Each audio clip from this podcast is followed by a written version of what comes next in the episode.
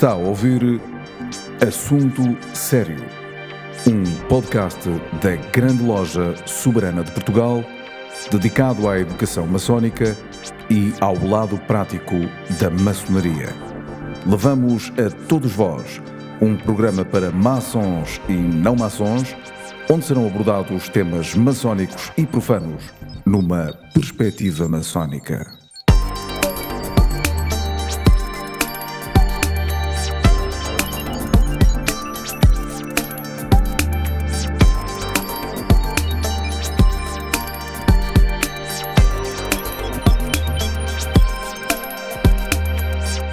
Meus amigos, sejam bem-vindos a mais um podcast da Grande Loja Soberana de Portugal. Este podcast, como sabem aqueles que são ouvintes habituais, chama-se Assunto Sério. Hum, é um podcast semanal e nós procuramos sempre eh, trazer assuntos que sejam de importância para hum, a maçonaria, como é evidente, e para a comunidade em geral, porque estes assuntos são hum, transversais a toda a comunidade. Estamos a gravar através de uma plataforma digital, porque, como muitas outras pessoas neste país, estamos confinados às nossas residências.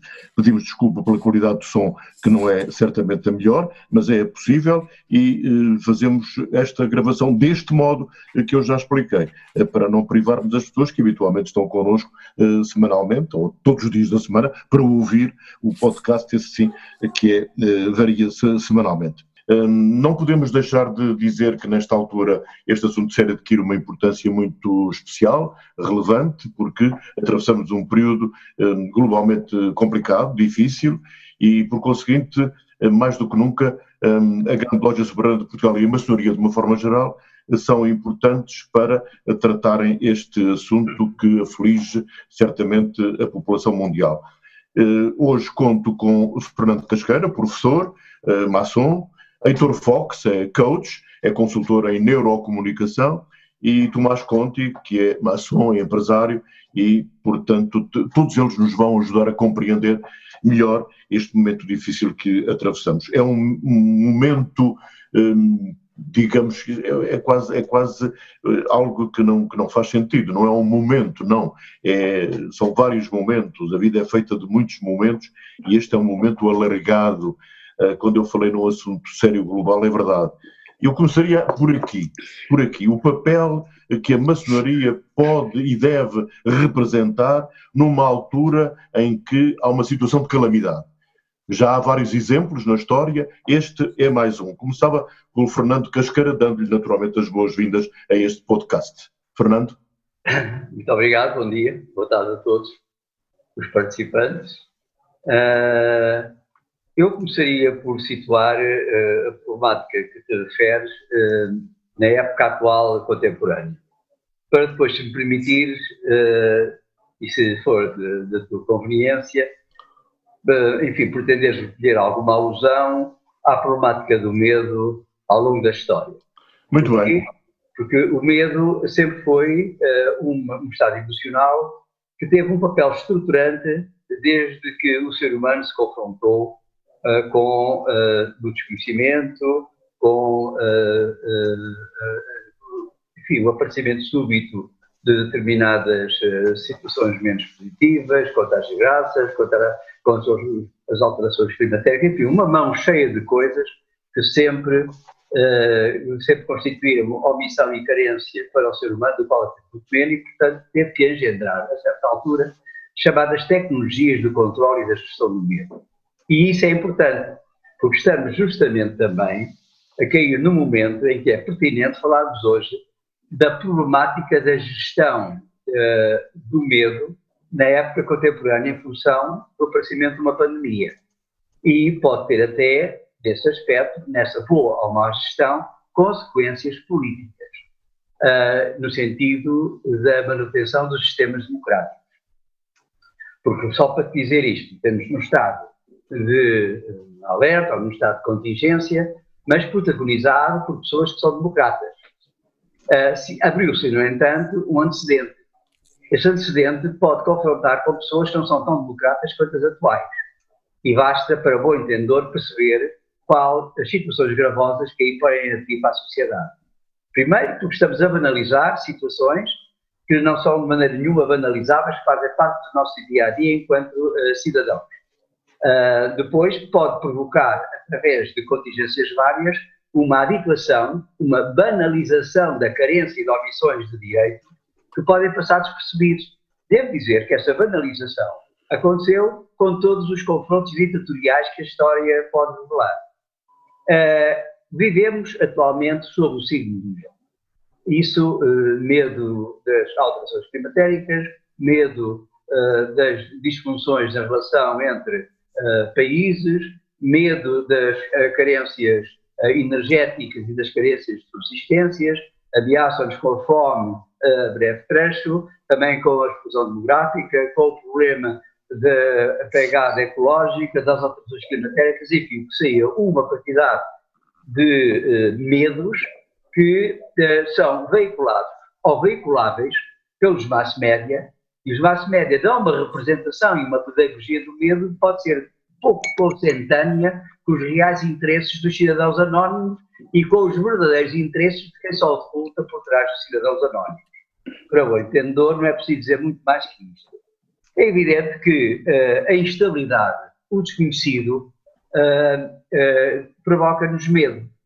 E é também por isso que, quando eu falo das tecnologias do medo, nós falamos de um conjunto vasto de situações com que o ego se confronta para ultrapassar esse medo. O, o, falamos de medo muito genericamente, nós vamos preocupar com várias graduações do medo, vai desde a simples angústia, passa por medo até ao pânico e o terror, portanto há várias situações uh, de medo, mas é sempre uma situação de desconfiança perante o desconhecido, perante uh, uh, a ameaça da desordem, do caos, e reparem, quando eu falo de caos, que vai, vai chamar à, à colação o problema do cosmos da organização, do organizado, do desorganizado, da ordem, da desordem, o medo instala-se nessa tensão entre essas duas dicotomias, entre esses dois substantivos.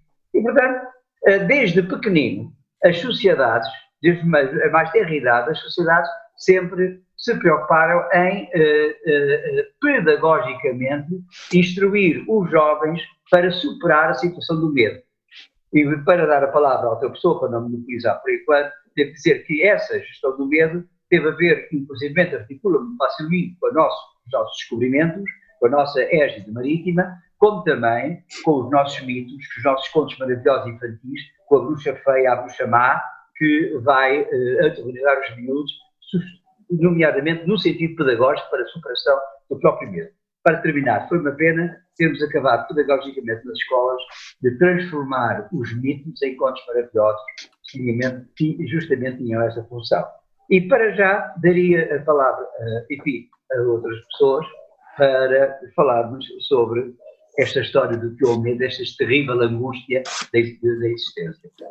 Muito bem, Fernando Casqueira, é um bom começo e é também uh, um sinal de que os nossos outros amigos que estão aqui connosco neste podcast uh, podem ter aqui um campo uh, aberto para poderem falar sobre o medo. O medo que muitas vezes, ou quase sempre, leva à contenção, leva ao respeito e leva à autodefesa, acho eu. Este, ou leva à procura de soluções, não será assim? Heitor Fox, qual é a tua opinião? Tu és consultor em neurocomunicação, és coach, já te defrontaste e defrontas-te a cada passo tu e, e, naturalmente aqueles que estão ou de, dependem da tua palavra e da tua e da tua forma de ver o mundo que é uma forma aberta e, e muito bonita eh, já já se, confrontaram com o medo várias vezes Claro que sim. Antes de mais, um bom dia a todos os nossos ouvintes e bom dia aos ouvintes, particularmente da, das comunidades de expressão portuguesa.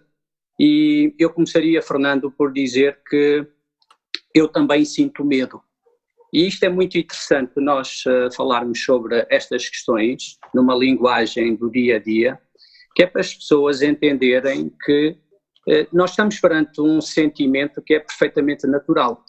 E perante o desconhecido, como o Fernando referiu ainda há pouco, uh, nós tendemos a reagir, ora retraindo-nos, ora mesmo em eh, posição de autodefesa relativamente a determinadas questões que até podem ser nefastas para a sociedade e podem ser nefastas para nós próprios.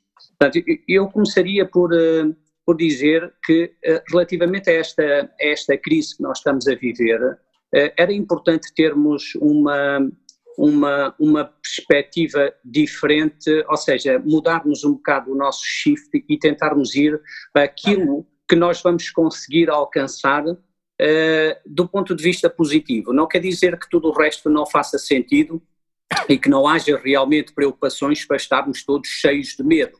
Agora, a questão é que se nós estivermos muito com muito medo, nós vamos ser tolhidos, vamos ficar tolhidos, vamos ficar condicionados na nossa, na nossa forma de agir. E, inclusivamente, este medo é tão paralisante que uh, começa a criar substâncias químicas no nosso cérebro que, de alguma forma, afetam, inclusivamente, a oxigenação, ou seja, o próprio medo acaba por criar uh, níveis de cortisol ainda mais elevados, o que vai fazer com que os nossos pensamentos não sejam pensamentos uh, tão positivos, nem pensamentos que possam fazer a diferença na sociedade.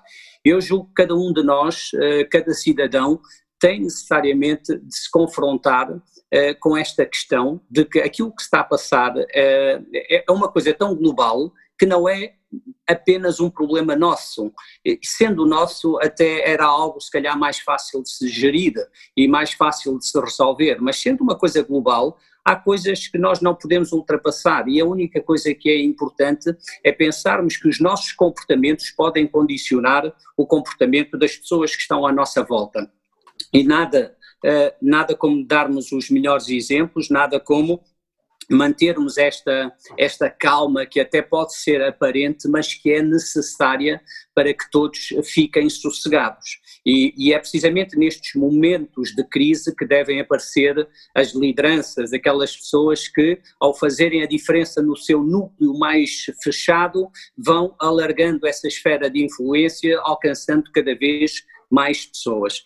Portanto, eu, eu, diria que a mudança de perspectiva, o pensarmos que realmente é necessário olharmos para o copo meio cheio e não apenas para o copo meio vazio, porque o copo meio vazio é para todos, então vamos lá pensar de que forma é que nós podemos olhar para o copo meio cheio. Quais são as vantagens de estarmos todos em casa e de estarmos a confraternizar e a ter momentos, se calhar, de maior qualidade com a nossa própria família, eh, até com amigos que se calhar já não, com quem não conversávamos há tanto tempo e podemos agora de uma forma online ou digital eh, fazermos isso. É claro que isto também depois irá acarretar outros problemas do dia a dia, nomeadamente problemas que têm que ver com outras pessoas mais desfavorecidas e que estão lá fora e que sofrem na pele as agruras da vida e que já sofriam e que neste momento ainda se tornam mais vulneráveis. Ou seja, há aqui muita coisa que nós podemos fazer e que importa para além desta reflexão que possamos fazer, levarmos as pessoas a tomarem uma nova consciência crítica, uma nova consciência eh, que realmente faça diferença na vida dos outros e passemos um pouco mais esta ideia da positividade, mesmo sendo aparente, mesmo sabendo que nós próprios estamos, eh, no fundo, confrontados com esse mesmo medo e que, e que podem, em alguns momentos, ser paralisante. Muito bem, eu gostava de introduzir também aqui a opinião do Tomás Conti eh, e, e para já, como ele vem naturalmente por, por, por nascimento de, de, Itália, eu gostava de um, dar um abraço especial eh, sentindo o problema que neste momento se vive em toda a Itália e, e, naturalmente que nós não estamos livres eh, de poder também atravessar um período idêntico. Esperemos que eh, já consigamos travar um pouco mais esta, esta pandemia. De qualquer modo, Tomás, eu gostava de dizer que é impossível neste momento e noutros, mas estamos a falar neste momento, é impossível não ter medo. Eu creio que esta é a deixa tu possas entrar também neste, neste podcast. A impossibilidade de não ter medo. Às vezes é bom ter medo, faz falta ter medo. Tomás, quero ouvir-te. Muito obrigado. Uh, sim, de facto, a situação na Itália não é fácil, uh, mas uh, exatamente para utilizar, digamos assim, as palavras, não temos que ficar do Hector, não temos que ficar paralisados com medo, acho pelo contrário. Uh, temos que utilizar os ensinos das pessoas que já passaram uma situação difícil para conseguir alcançar, digamos assim, um nível de segurança e um nível de preparação maior. O que quero dizer com isto? Uh, nós, uh, na nossa, digamos assim, na nossa realidade, uh, sempre, sempre fomos confrontados com situações, digamos assim, menos agradáveis, digamos assim, neste caso, quase apocalípticas. mas sempre temos alguns valores que nos acompanham no dia a dia. E, neste sentido, posso dizer que vejo, pronto, também espelhado nas ações dos meus irmãos, uh, digamos assim, os pontos basilares uh, da, nossa, da nossa obediência. Ou seja, nós, uh, nesta situação, somos livres e de bons costumes. o que é que isto quer dizer?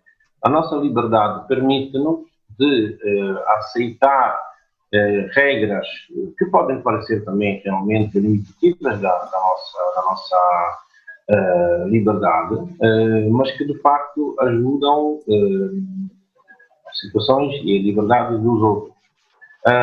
e de bom costumes. isto de bom costumes mudou, mudou, a ideia de bom costumes mudou durante os séculos, não é?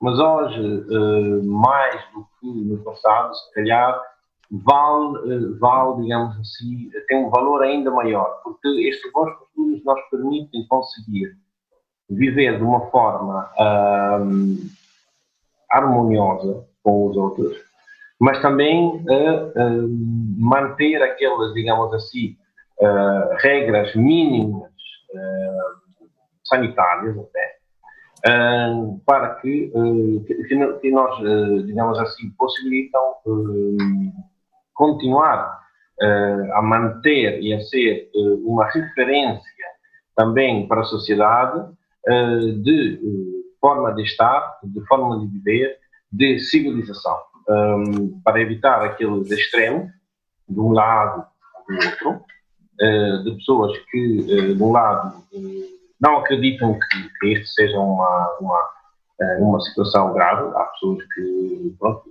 estão numa situação, numa, numa forma de denial total, não, isto não existe, uh, e outras que, uh, de facto, fazem disto uma doença. Estão, estão em casa, não, não, nem tocam o próprio telemóvel porque têm medo de apanhar uh, esta, esta, esta peste, digamos assim, de fim do milénio. Um, nós temos que manter-nos naquele que é o, o, justo meio.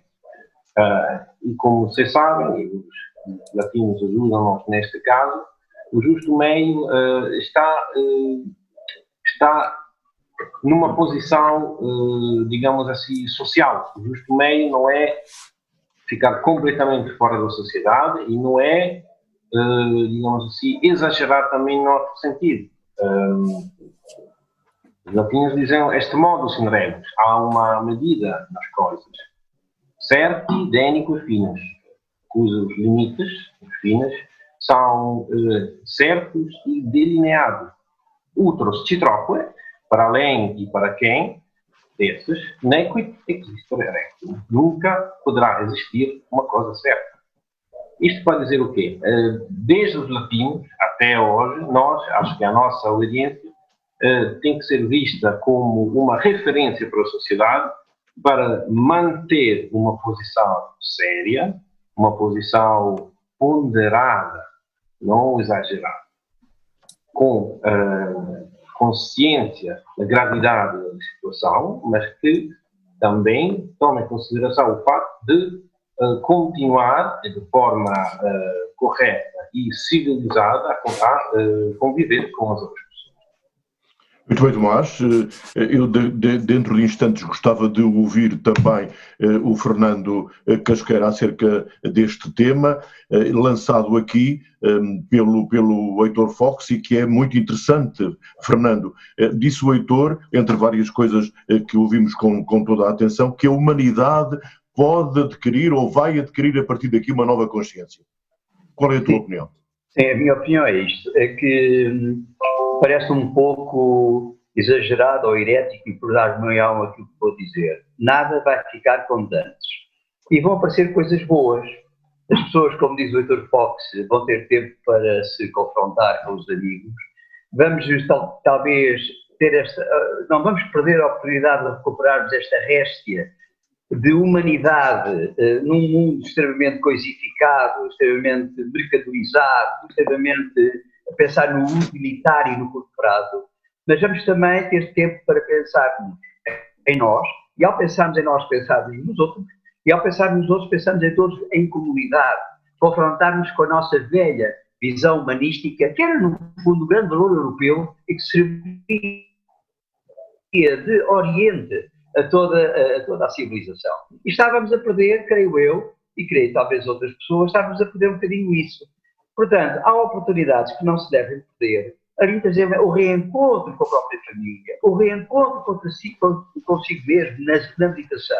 Uh, eu tenho, inclusive, meditado bastante nesta, nesta situação estou preocupado não apenas com as coisas boas que acabei agora de referir, mas também com coisas más, inclusive com a própria possibilidade de manipulação do medo. Uh, e essas manipulações do medo não são uh, de novidade, não são inéditas. Reparemos que os mass média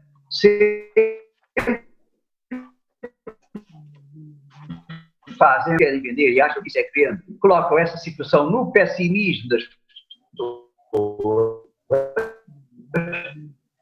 só que também isso pode ter uma função pedagógica, que é, mas qual o papel da maçonaria é justamente, não é aquilo que a gente diz, mas é por aquilo que a gente diz levar à conscienciação do próprio, do que é a essência do próprio medo, que é afinal a substância do medo e as suas diversas gradações, as suas oportunidades, porque reparem, o medo não é só negativo, o medo é algo que está, segundo presumo, encostado no sistema límbico, que é aquela coisa do paleocórtex, e que dá, eh, dá, permite uma capacidade de resposta adaptativa a situações de perigosidade. E isto até os animais, diria mesmo, eh, muito longe já da racionalidade humana, já respondem automaticamente, são, são mecanismos automáticos.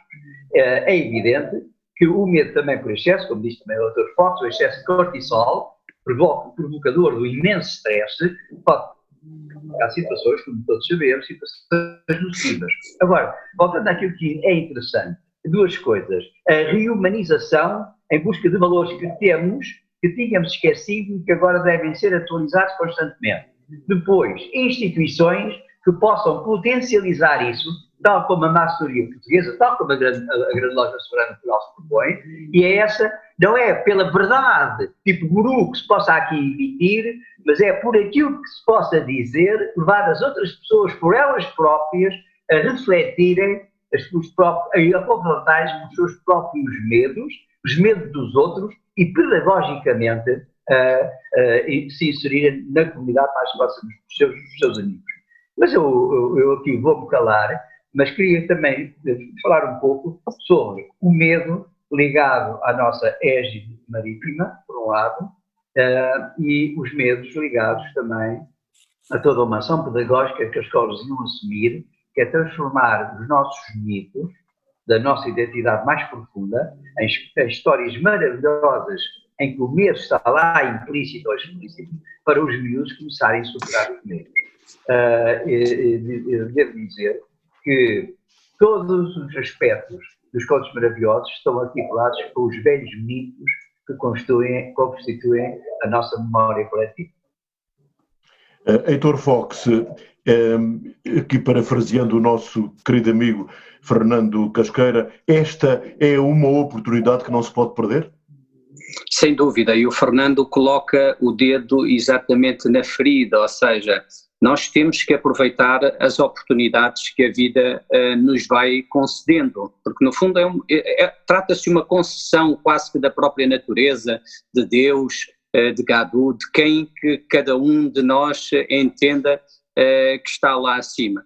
No fundo, o, o, nós entendermos isto como sendo uma concessão leva-nos também a estar agradecidos por, por aquilo que estamos a viver. E, no fundo, o que eu o que eu julgo que é muito importante uh, é nós percebermos que, é um, que qualquer problema que se passa ao lado com a casa do nosso vizinho é um problema nosso também. Ou seja, não podemos continuar a, a subiar para o lado e achar que os problemas de saúde que existem em África ou noutros países são problemas que não nos afetam. E tem que haver esta necessária consciência crítica de todos os governantes a nível mundial e de uma vez por todas entenderem que a promoção da educação e a promoção da saúde é algo que nos diz respeito aqui e agora inclusivamente para nós aqui em Portugal. Portanto, aquilo que se passar de, de hora em diante em qualquer dos outros países é algo que pode ter uma consequência grave nas nossas vidas, a tal ponto que nós estamos a viver esta situação pandémica pela primeira vez uh, que eu tenha conhecimento, desde que, uh, desde que me vejo como, como ser uh, humano que pensa, portanto nunca vi nada igual. Portanto, e é necessário que depois desta experiência, ou mesmo enquanto vamos passando por esta experiência, alguns de nós, aqueles que possam ter alguma possibilidade de, de intervenção, seja ela política, social, ou cultural, que comecem de uma vez por todas a entender que tem que haver uma política global ao nível da saúde, uma política global ao nível da educação. Por quanto mais educação uh, a, a, população mundial for, uh, mais educada for, quanto melhor saúde tiverem, todos nós vamos beneficiar disso. E daí que aquele ditado que diz que quando a casa do vizinho arde, é bom que corras para o ajudar, pois certamente uh, a tua será a próxima. Portanto, e, e, se nós nada fizermos, isto é algo que nos vai afetar uh, sem dúvida.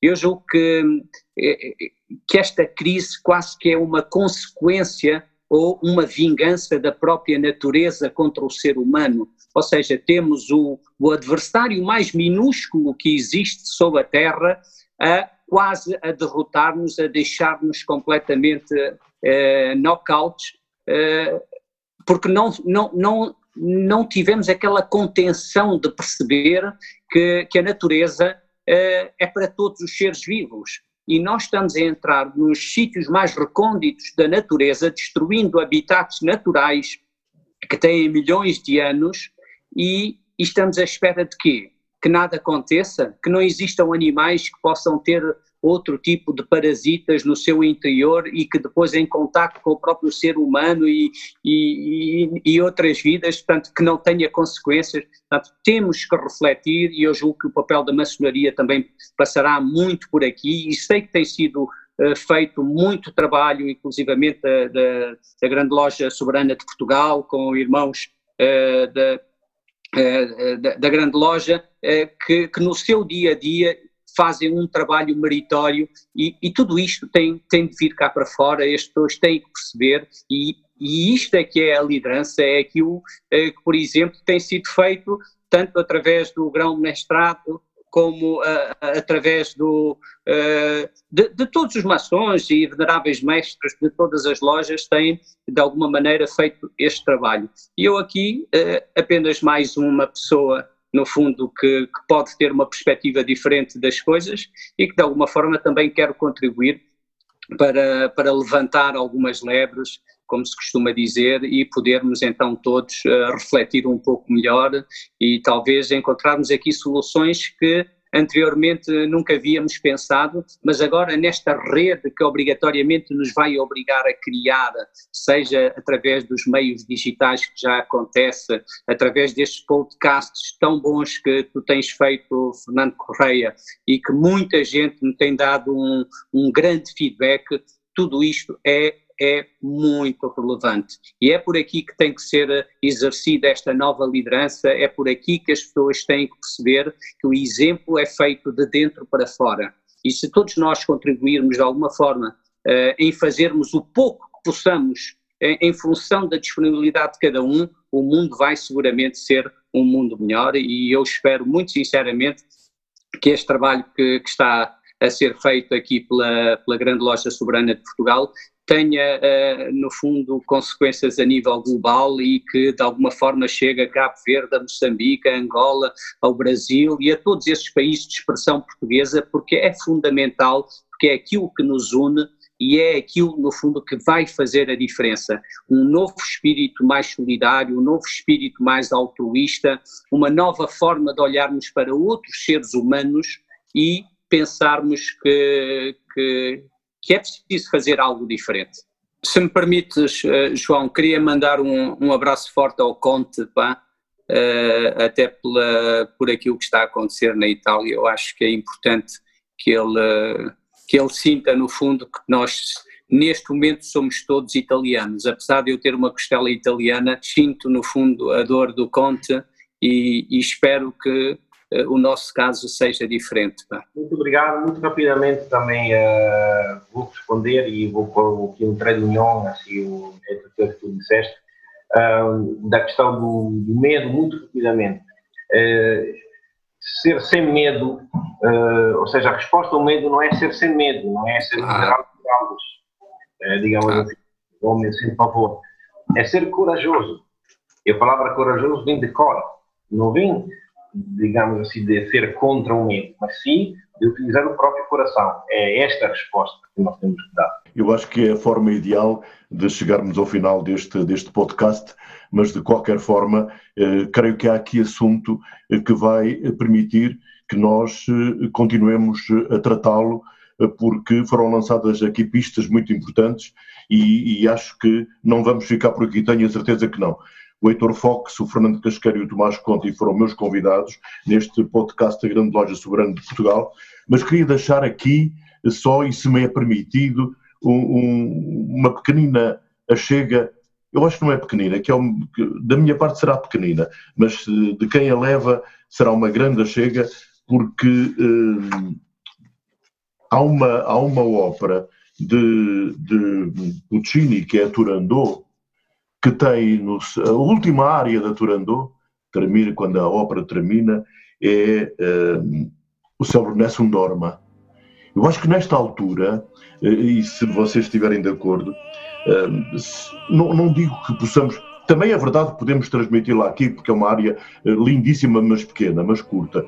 Mas cada um se pegar no seu computador e for ver uh, o Vincerò, o Céu Vincerò, uh, Nessun Dorma, vai encontrar o Plácido Domingo, Luciano Pavarotti, fantástico, o Andrea Bocelli, enfim, várias interpretações, e creio que será um, um grito de alma, uh, um, um grito de alerta para o que está a passar em todo o mundo. E termina cantando vitória, como nós achamos que vai acontecer. Portanto, vamos pensar, ninguém deve dormir neste momento, devem todos estar acordados, não para descobrir o calafo, o príncipe desconhecido, mas a cura eh, para esta eh, pandemia eh, do, do, deste vírus maldito.